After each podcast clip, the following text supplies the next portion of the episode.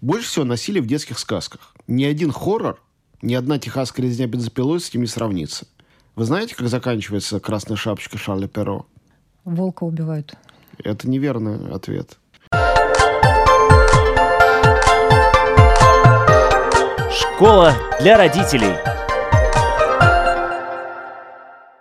Здравствуйте, с вами Марина Талапина, звукооператор Кристина Делла. Это программа «Школа для родителей». Напоминаю, нас можно слушать практически на всех платформах, включая Spotify, Google и Apple подкасты, и, конечно, на нашем латвийском радио 4 на сайте lr4.lv и в приложении латвийского радио. Спасибо, что с нами. Сегодня у нас в студии известный кинокритик, журналист, радиоведущий, что ценно для нашей программы «Дважды папа». Антон Долин, здравствуйте. Да, здравствуйте. Хочется поговорить о кино, как оно может связывать поколения, как оно может, возможно, разъединять и чем оно может помочь родителям и какие надежды на него лучше не возлагать. Вообще хочется для начала спросить, э, каков объем киноматериала, который вам приходится просматривать в день, в неделю? Очень по-разному. У меня нету какого-то стабильного количества кино, которое я вынужден переваривать. И на самом деле многое зависит от меня. Ну вот э, издание, в котором я сейчас, это последние уже несколько лет работаю, и очень, в общем-то, горд этим сотрудничеством, это «Медуза». И это издание, оно общественно-политическое. Вообще, большая часть изданий, в которых я сотрудничал, это касалось радио и телевидения, и э, печатных изданий, и журналов и газет. Это не были киноиздания. За исключением пяти лет, проведенных в качестве главреда искусства кино, я никогда не был специализированным киножурналистом. Наоборот, я всегда обращался к общей аудитории. Что это значит? Вот то же самое «Медузе». Сколько может э, в неделю выйти статей, посвященных новым кинофильмам? Ну, две ну, три, иногда одна. В какую-то страду, например, фестивальную, я пишу каждый день, но это длится там 10-11 дней, что длится фестиваль. В остальном это значит те же самые пару фильмов в неделю и есть, которые мне обязательно нужно посмотреть. И я заранее знаю почти всегда какие. И это фильмы, к которым приковано больше всего внимания. Это фильмы, которые участвуют в главных мировых фестивалях. Это фильмы, которые номинируются на Оскар и другие важные премии. Это фильмы со звездами. Это фильмы известных режиссеров. Это фильмы, которые просто выходят в прокат. Бывают редкие случаи, в основном это тоже фестивальные случаи, когда я смотрю фильм, ни, ничего мне не говорит ни имя режиссера, ни жанр. Э, то есть это что-то такое совершенно терра для меня. Но я смотрю и думаю, фильм потрясающий. Имеет смысл об этом всем рассказать. И надо еще редактора ведь убедить тогда добавляется такое кино. Но вы же понимаете, что это бывает нечасто. Чаще всего в обычном издании, ну, точно так же, как, не знаю, спортивный журналист в обычном издании, он будет писать про самые известные события, он будет писать про главные чемпионаты, про спортсменов-звезд, про Олимпиаду. И если в его родном городе даже какая-то одна команда выиграет у другой, об этом не, не объяснишь читателям, почему это интересно. Вот, поэтому иногда у меня бывает недели, когда я вообще ничего нового не смотрю, а бывает, когда я смотрю 5-6 фильмов, это немного. Но на фестивале фестивале я там за 10 дней смотрю порядка 50 фильмов. Вот такие очень разные показатели. Но нету вот перегрузок во время фестиваля, потому что вы же не просто смотрите, вы еще и фиксируете, оцениваете, впечатления они на вас производят. Ну, говоря прагматически, мне нужно по-настоящему всерьез анализировать только то, о чем я пишу. Если фильм меня не зацепил, не понравился, и как бы это не мое кино, и это не что-то, зачем весь мир следит, оно проскальзывает мимо, и все. У меня селективно как-то работает сознание, оно отсеивает то, что для меня не актуально, и то, что мне не нужно по работе. А если что-то нужно по работе, но мне не нравится, ну, часто бывает, надо описать какой-то фильм, меня он не тронул, но весь мир его смотрит, надо написать, то я стараюсь написать сразу. Вот я посмотрел фильм, моментально я сажусь там, не знаю, на час, на два, хотя бы как черновик, я что-нибудь напишу и избавлюсь от этого. Дальше я могу отшлифовать уже сам текст, но свои впечатления, представления об этом я выразил. А фильмы, которые меня по-настоящему глубоко задели и сильно понравились, э, их э, фиг выгонишь из головы. Они там застревают надолго, иногда навсегда. И у меня очень острые до сих пор воспоминания о том, как я впервые посмотрел там «Рассекая волны», или «Мой друг Иван Лапшин», или «Зеркало», или «Фанни Александра», или «Криминальное чтиво», ну и так далее. Это большой список у меня фильмов, которые с первого просмотра, они у тебя выгравированы уже на внутренней стороне твоего черепа. Влияете или не влияете вы на то, что смотрят ваши дети? И если выбираете и фильтруете то, что они смотрят, как вы это делаете? Ну, я не фильтрую. Я всегда говорю в каждом интервью практически, что в нашем деле худшее зло, которое можете себе представить, это цензура. И нельзя быть человеком двойных стандартов и говорить о неприемлемости цензуры в обществе, но организовывать цензуру в собственной семье. И говорить, это не смотри, это барахло, а это смотри, это хорошее кино. Я привык считать, что вкус человек формирует сам, принимая советы. Это могут быть советы от папы, это могут быть советы от кинокритика, это могут быть советы от учителя, это могут быть советы от друга, подруги, брата, сестры, от кого угодно. И дальше ты постепенно производишь, каждый человек это делает, осознанно или нет, настройку своего вкуса. Это настройка себя на самом деле, потому что вкус — это лучшее, что выражает человека на самом деле. Его там эротические предпочтения или его рабочие предпочтения, или его предпочтения в еде. Это то, что формирует нас как личность. И ты можешь давать рекомендации, и это тот максимум, который ты можешь делать. Мои дети уже взрослые, младшему 13, сейчас исполнится 14, э, старшему уже за 20, и, и э, при всем желании я не могу их даже склонить, не то что вынудить что-то посмотреть, чего они не хотят. И обычно, когда мы с женой за компанию смотрим одно и то же, но потому что мы всю жизнь вместе со школой, мы сформированы вместе, не потому что там я ее заставляю смотреть то, что ей не хочется, боже упаси.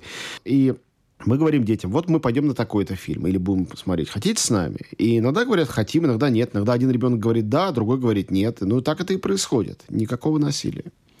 Когда они были помладше, фильтр, э, который ставят те же кинотеатры, возрастные ограничения или... Я э, вообще эти возрастные ограничения и другие фильтры кинотеатральные презираю глубоко. Это нужно каждой стране для исполнения ее законодательства, это их дело, их право, но вообще-то говоря, родитель единственный человек, мне кажется, который может как-то регулировать своего еще маленького, неосознанного, ничего не понимающего ребенка плейлиста или лист того, что он будет смотреть. С какой-то стати государство за меня это будет решать. И у меня были случаи, в России это особенно было непросто, когда я своего там ребенка, подростка отправлял на фильм, специально приводил за руку, когда еще можно было родительской властью на этот рейтинг наплевать. Приводил, говорил, он будет это смотреть. У меня оба ребенка мальчики. И он смотрел, даже хотя под рейтинг этот не проходил. Я не, не верю в действенность и, главное, универсальность рейтингов. Рейтинги, на мой взгляд, любые возрастные, обязаны быть только рекомендательными. Мы советуем детям младше 12 лет это не смотреть. Вот что они должны значить. А не мы запрещаем детям младше 12 это смотреть. Но есть а, возрастные ограничения, связанные с количеством насилия в фильме. Понятно, эротические какие-то моменты и так далее нормальный родитель все равно будет думать, куда он поведет своего ребенка, куда он не поведет. Вот, э, ну, во-первых, каждый родитель так будет думать, правда? Но уровень насилия, вы знаете, это мы сейчас с вами провалимся в пропасть э, темы.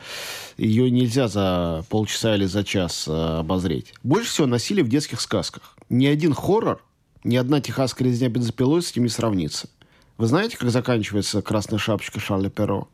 Волка убивают. Это неверный ответ. «Красная шапочка Шарля Перо» заканчивается тем, что волк съел девочку и бабушку.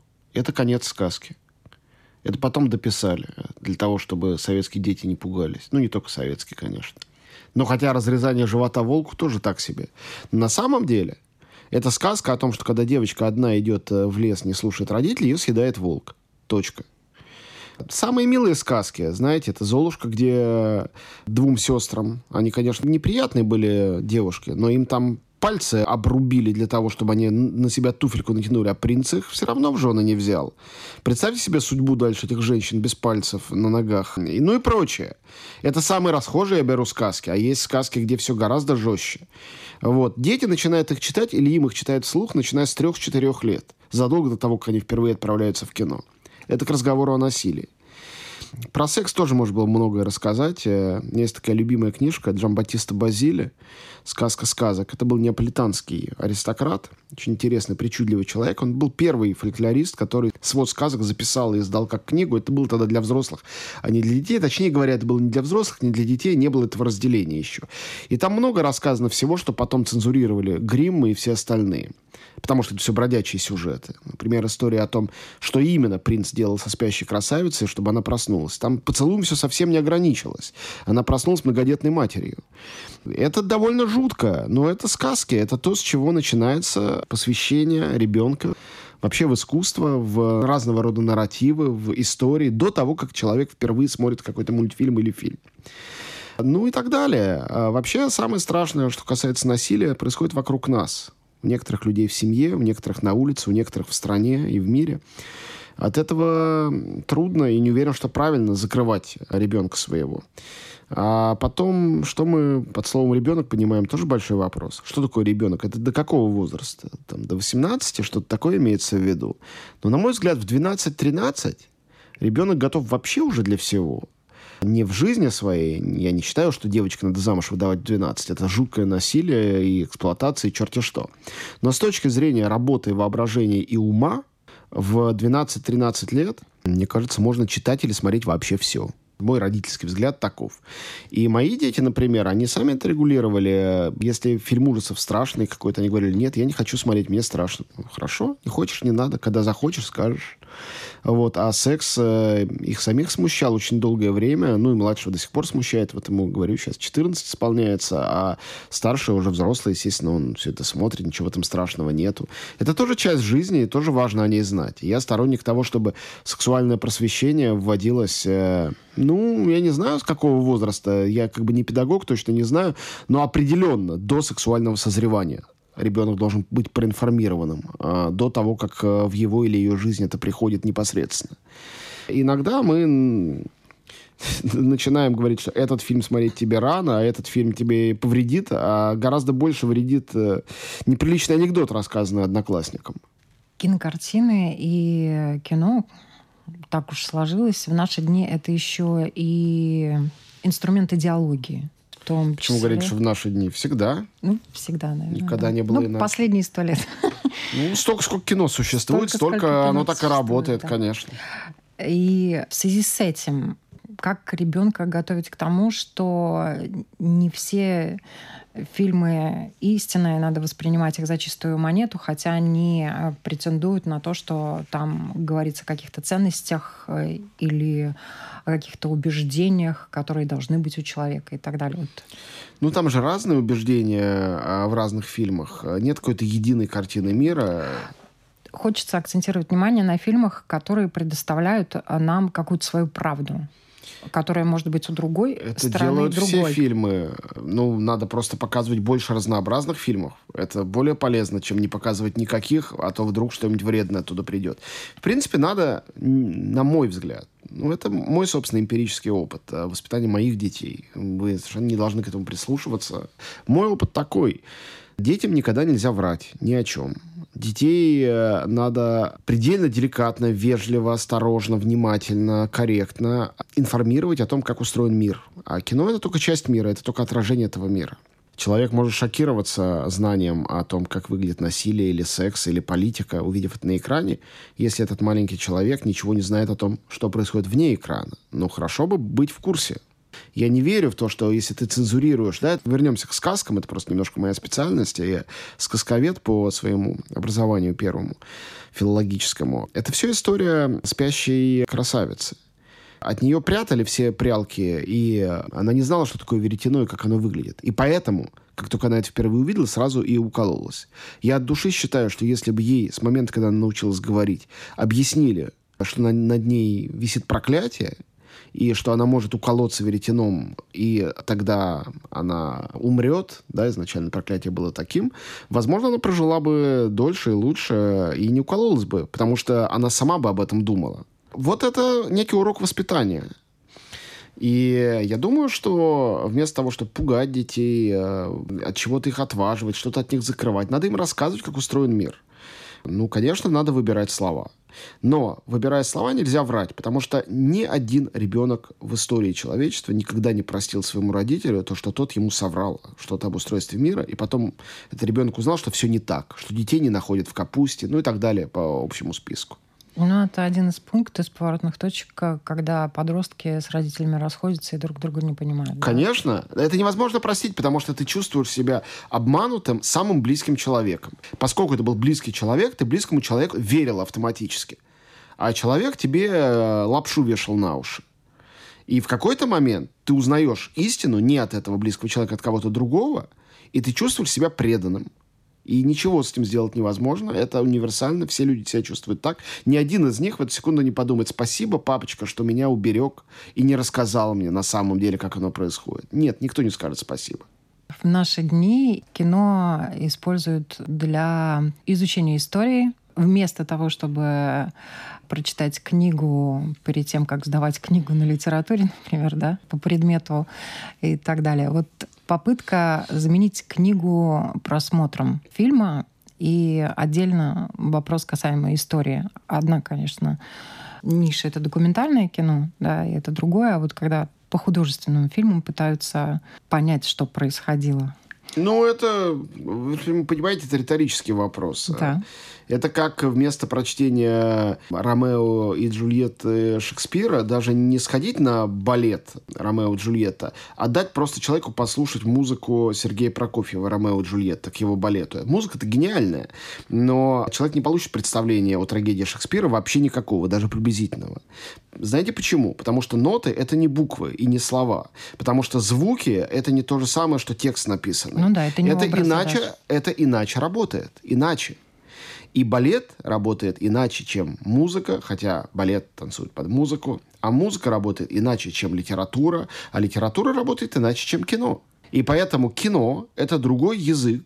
И когда ты рассказываешь историю при помощи букв, слов, абзацев, да, текста на бумаге, и когда ты рассказываешь историю при помощи людей загримированных, которые произносят этот текст, а также закадровой музыки, монтажа, пиратской работы, это разные языки. И истории получаются тоже разными. Бесспорно, но просто одно дело включить свое воображение, читая буквы, да, это даже нейрофизиологически другой процесс. Конечно. Другое дело, когда перед тобой на экране уже готовые загримированные образы, которые тебе рассказывают, казалось бы, одну и ту же историю про одних и тех же персонажей.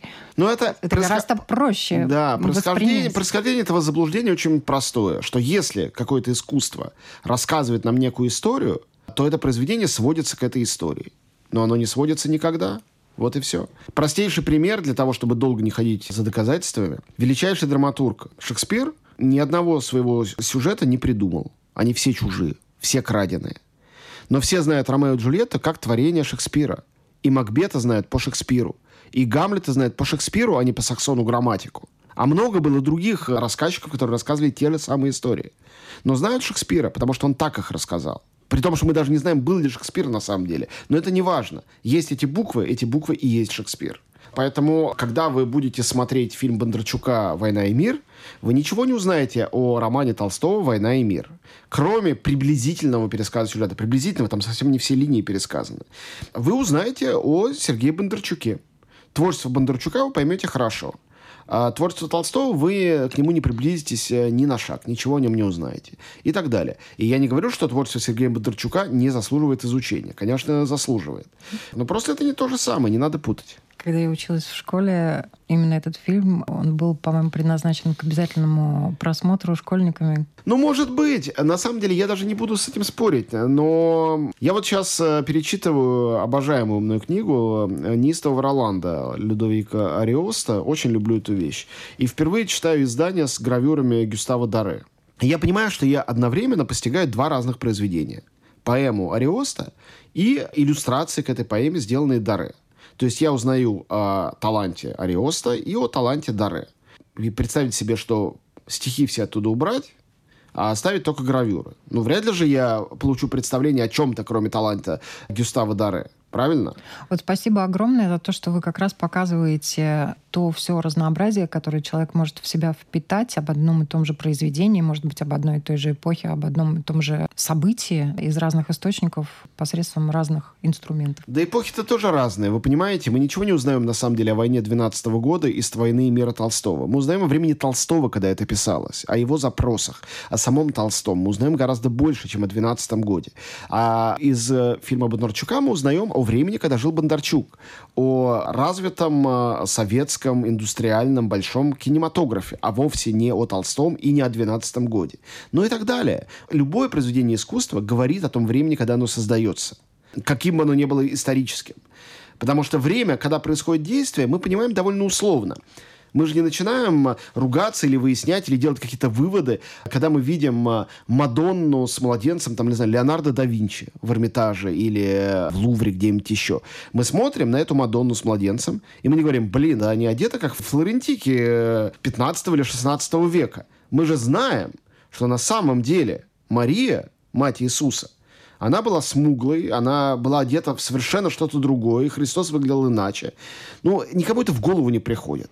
Леонардо рассказывает о времени Леонардо. Не потому, что он такой необразованный и не знал, как люди примерно во времена Иисуса, в чем они ходили. Конечно, он знал. Это не имеет никакого значения. Он отражал свое время. Художник всегда отражает свое время. Он никогда не отражает то время, в которое помещено действие его произведения. С одной стороны, да, но с другой стороны, тот же Толстой, когда писал «Войну и мир», он все-таки пытался, хотел, чтобы у людей рождалось именно представление, может быть, его представление, да, но человек об этом не задумывается, когда читает. Это называется словом «иллюзия».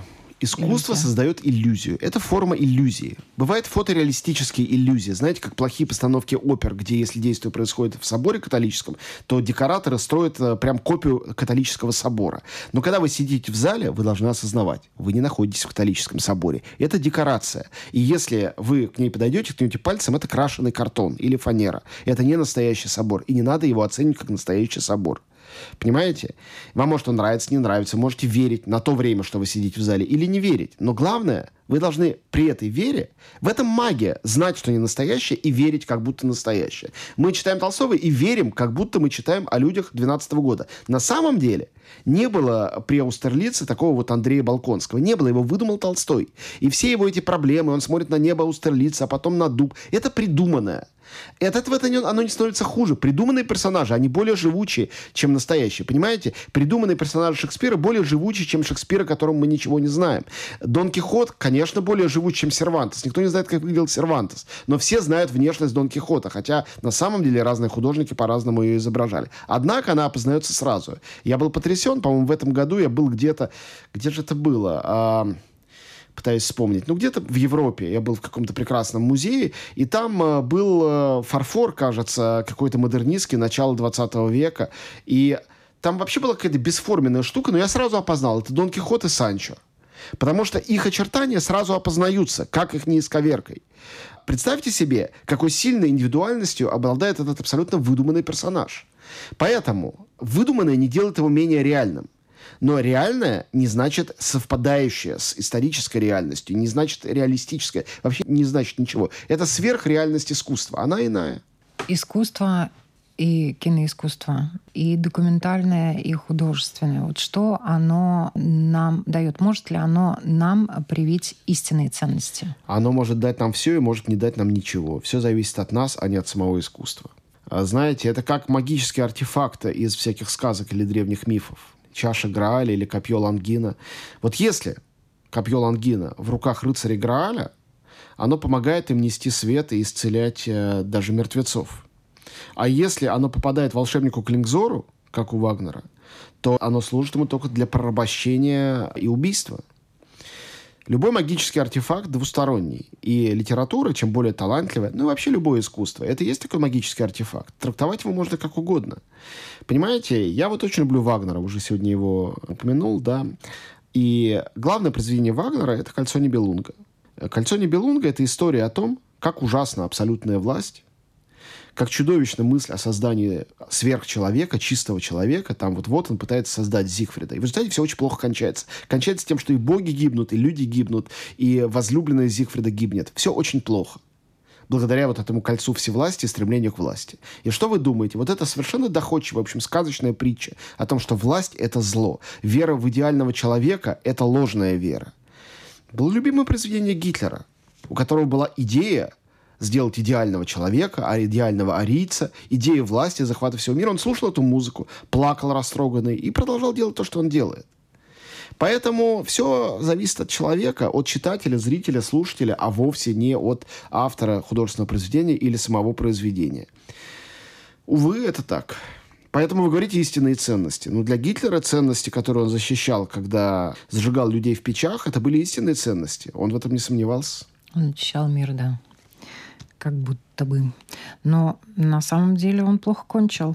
Хочется верить, что любая история в жизни тоже будет закончена, если человек нечестен по отношению к миру. Ну, нам хочется в это верить. Это... Но это нам также дают сказки и фильмы. Они у нас рождают вот эту веру и надежду на то, что добро победит. Не всегда и не любые. Масса гениальных историй заканчивается очень плохо и грустно для главных героев. И тот же Дон Кихот или Гамлет. Что там хорошего-то? Фауст в 99% вариантов, кроме варианта, придуманного Гёте, он в ад попадает, этот парень.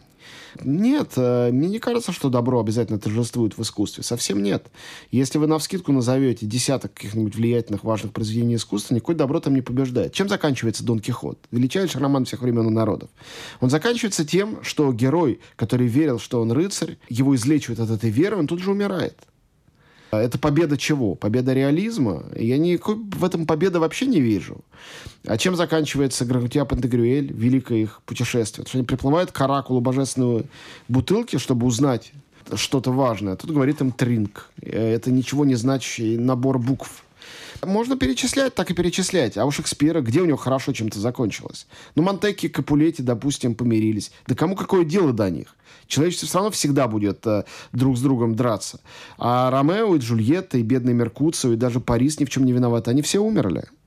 Да, и можно перечислять, перечислять, перечислять. Ну, разве что вот Бернамский лес, он пришел, и Макбета не стало. Это хорошо. Вот Бернамский лес мы все ждем последние два года с особенным нетерпением.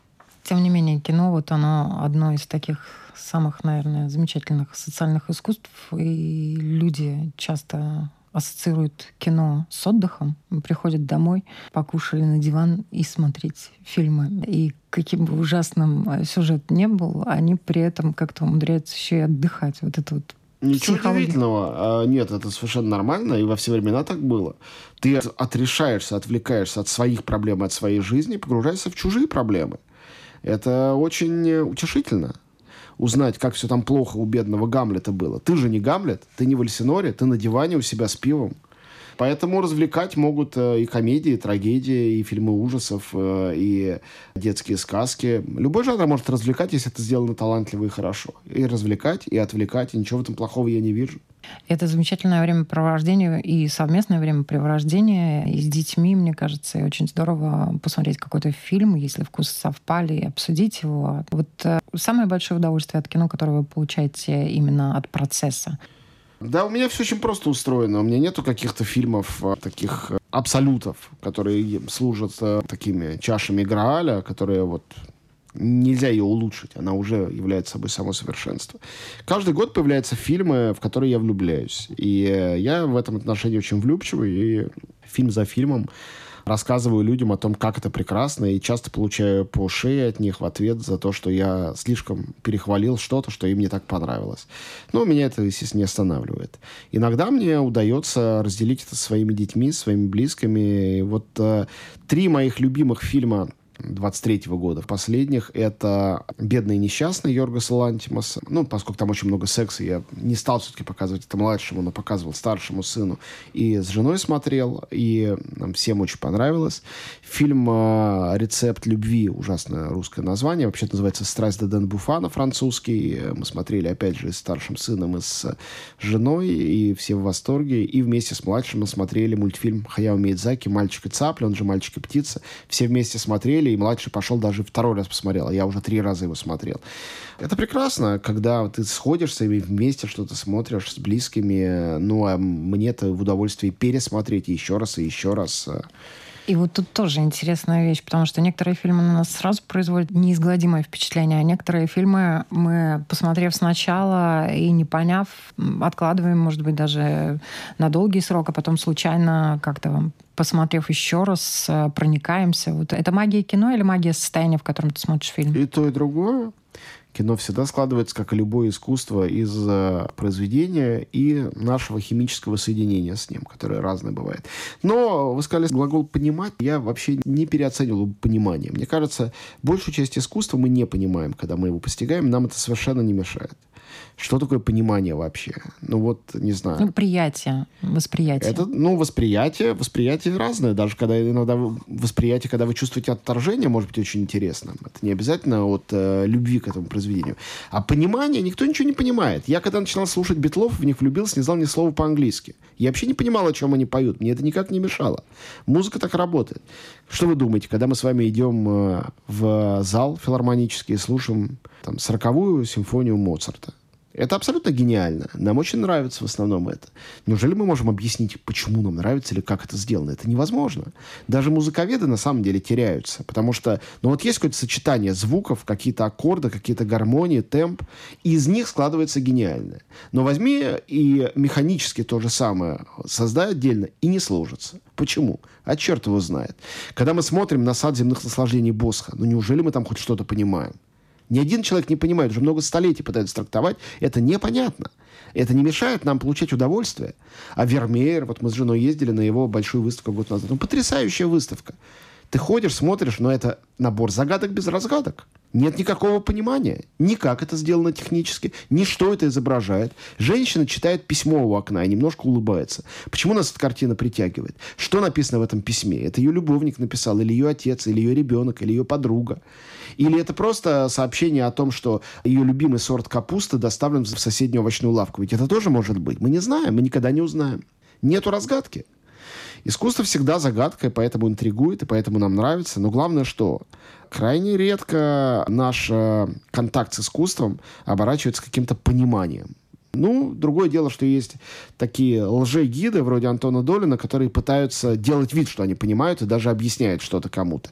Но я никогда не вру насчет того, что это какое-то окончательное понимание. Это просто какие-то несколько шажочков в сторону, навстречу к этому произведению, которые позволят насладиться им лучше, если мы чуть-чуть больше будем знать о нем. А понимать — это уже следующий какой-то этап, это следующий виток. Но мне кажется, вот наша родительская задача, наверное, это дать возможность э, детям насмотреться, наслушаться, увидеть, э, поездить ну, главное, не насильно. Конечно, в целом я с вами согласен, но как только это превращается в насильственное, сколько моих друзей, иногда даже незнакомых людей говорили, что вы сделали своими детьми, что они с удовольствием в музеи ходят. Что как вы сделали вы... со своими детьми, что они с удовольствием в музеи ходят? Ну, у меня, на самом деле, есть э, несколько ответов, совершенно прагматических. Э, просто я не знаю, сработает ли это с вашими детьми. Все люди разные, все дети разные. Нет никаких единых рецептов для всех детей.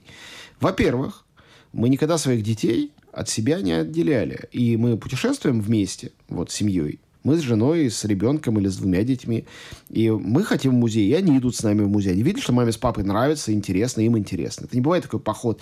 Я поведу тебя в музей, сказала мне сестра. Воспитательный. Нет, такого нет. Это первое. И второе, я открыл гениальный лайфхак, очень давно уже, с удовольствием делюсь с вами. Если вы хотите, чтобы вашему ребенку нравилось искусство в музеях и на выставках, начните ребенка знакомить с современным искусством. И потом только классик. Согласна. Ребенок, когда он маленький, он не в состоянии понять, что хорошего в «Ночном дозоре» Рембрандтовском. Не поймет. Не надейтесь. И вы в детстве не понимали, просто вы это забыли.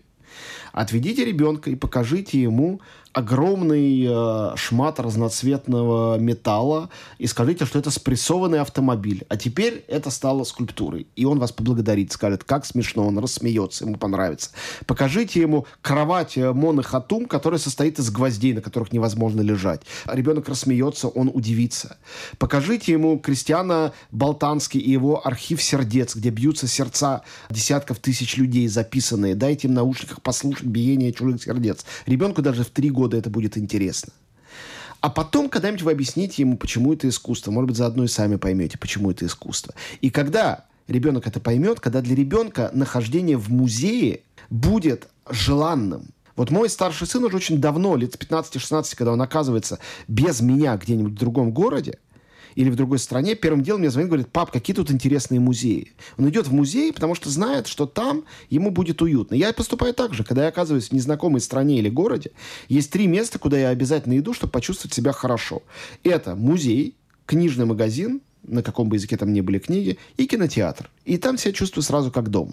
И это чужое место перестает быть для меня чужим. Мои дети тоже это умеют. А ваши родители тоже вас везде вот так вот знакомили? А, да, конечно, но я человек э, поколения 90-х. В 90-е я рос. 90-е главное десятилетие в моей жизни. Я закончил школу, стал совершеннолетним, поступил в институт, закончил институт, нашел свою первую работу, женился. Да, вот все главное у меня произошло в 90-е. И это было время первых поездок за границу. Я впервые поехал сам, а не с родителями. И для меня это постижение мира, незнакомого мира, мира, говорящего на другом языке, оно началось как самостоятельное постижение. Но я уверен, что, конечно, родители в меня заложили такое отношение к миру. Иначе быть не может. Спасибо вашим родителям. Да, спасибо моим родителям. И спасибо вам, что сегодня пришли к нам. Я напоминаю, у нас сегодня в гостях на вопрос Латвийского радио 4 отвечал известный кинокритик Антон Долин. Спасибо. Всем хорошего дня.